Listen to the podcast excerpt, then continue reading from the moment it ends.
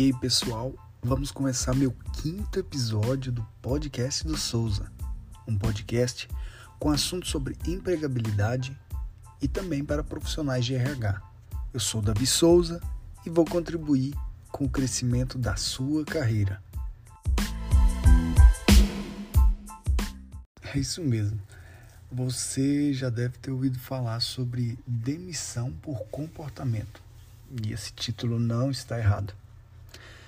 E a pergunta é: você, como profissional, acredita que, que você pode ser demitido por causa de algum comportamento?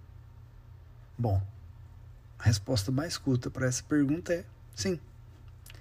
Você pode ser demitido sim, como resultado de um comportamento problemático, um comportamento difícil, assim que a gente diz. É, tem muitas nuances dentro do, do ambiente de trabalho que a gente precisa abordar, principalmente quando se fala de comportamento. Claro que essas nuances elas são o composto de um profissional, né? É, um comportamento ruim ele causa dano tanto para o resultado quanto para o gestor e também para a equipe. Imagina, é, muitas pessoas falam fulano, beltrano são pessoas problemáticas, entre aspas. Eu digo, o comportamento delas é um comportamento inadequado.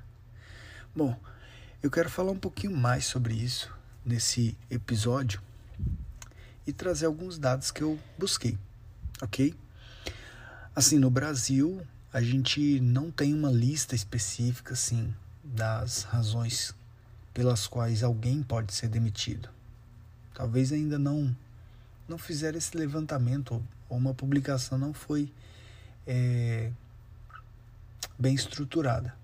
Eu acredito que tem alguns dados aí que a gente pode pode trazer para contextualizar nosso episódio de hoje. Assim como o empregado o patrão, o chefe, o empregador, ele também tem o direito de, de tirar essa pessoa de dentro da empresa. A gente fala que na relação trabalhista existe um contrato. Esse contrato ele, ele pode ser um contrato tácito, né? Que a gente chama de contrato não escrito.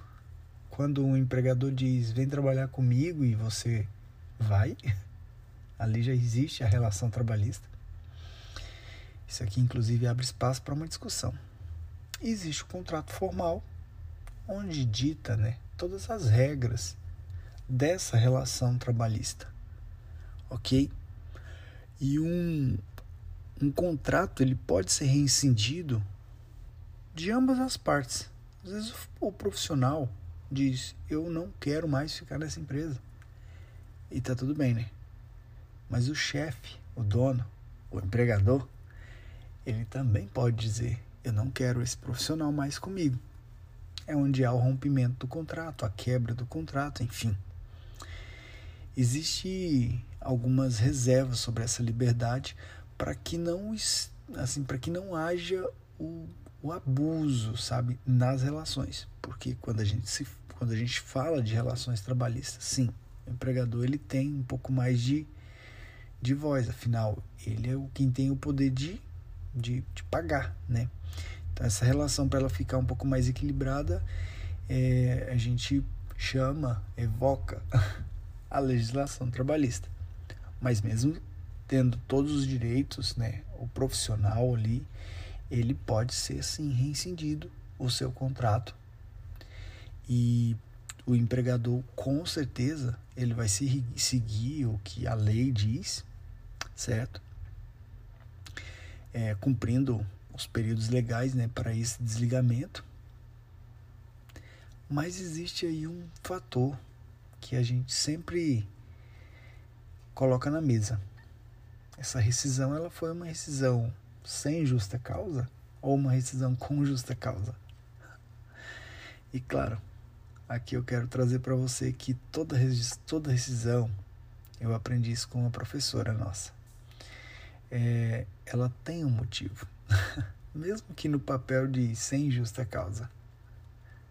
Vamos, vamos falar um pouquinho mais sobre isso.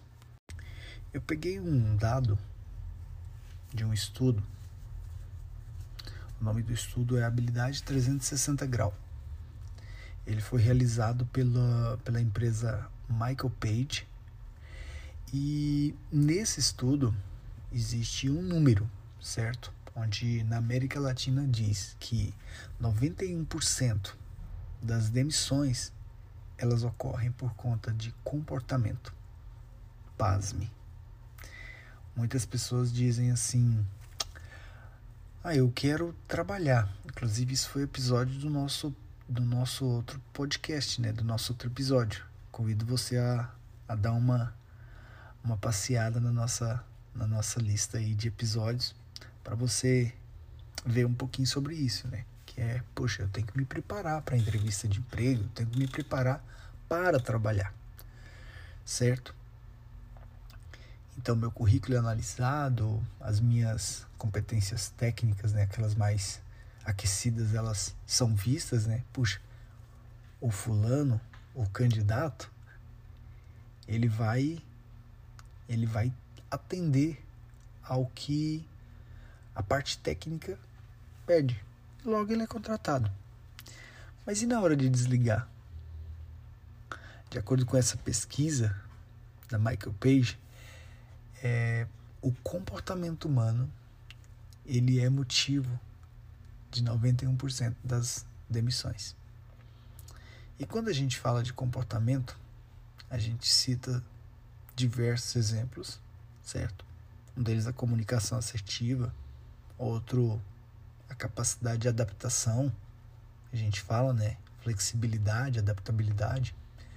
A gente fala também de comportamentos como trabalho em equipe ou trabalho colaborativo, mas existem outras competências, como por exemplo resiliência, capacidade de lidar com pessoas diversas dentro do ambiente de trabalho. Enfim, essas são atualmente as maiores determinantes de causas rescisórias, de acordo com a pesquisa.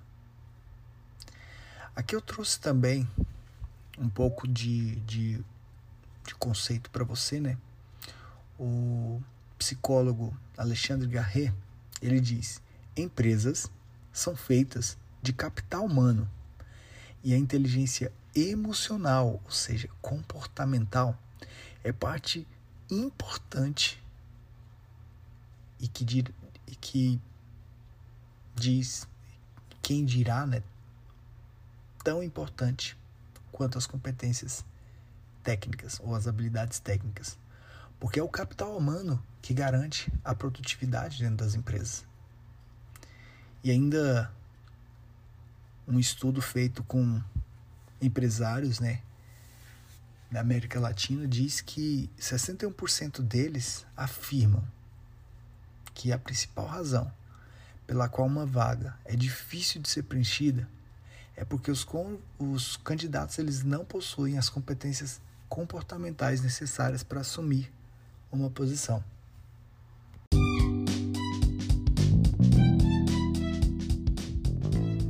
E aqui a gente lembra, né? Isso acontece porque, conforme Alexandre Garri diz, há algum tempo os processos que envolvem recrutamento e seleção, eles avaliam sim a capacidade técnica das pessoas. Porém,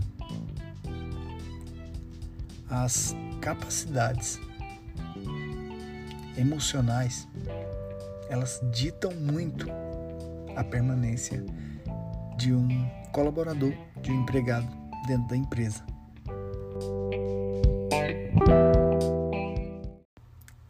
Garry ainda explica que mudar o comportamento de uma pessoa é uma tarefa desafiadora, difícil.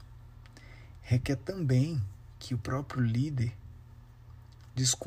desconstrua em sua mente alguns conceitos que ele tem. E claro, ele conecte-se a valores, hábitos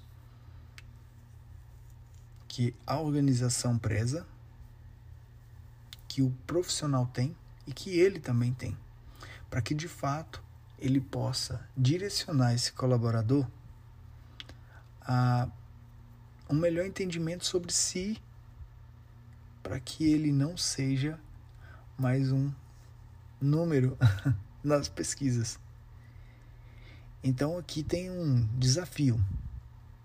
Se por um lado o, o gestor, o empregador, ele precisa de pessoas tecnicamente boas nas organizações, mas também com comportamento adequado.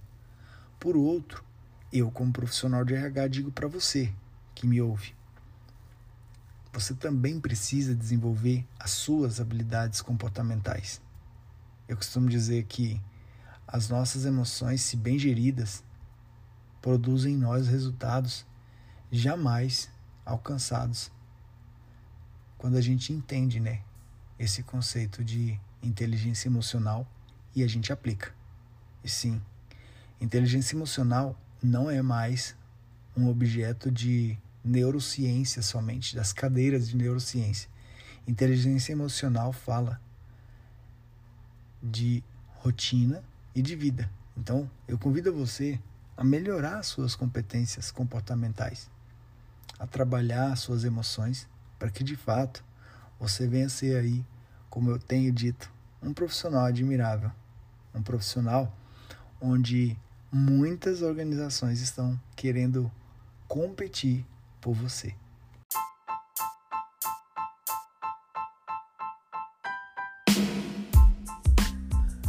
Eu vou chegando ao fim de mais esse episódio e eu quero te convidar, né? a mais uma vez compartilhar esse conteúdo se fez sentido para você. Compartilhar com pessoas que precisam dessa mensagem. Se você puder, me siga nas minhas redes sociais. Eu estou ali no Instagram eudavi.souza, onde eu posto conteúdo semanalmente na busca de te ajudar a ser um profissional melhor, a ser um profissional admirável. Um grande abraço e até o próximo episódio.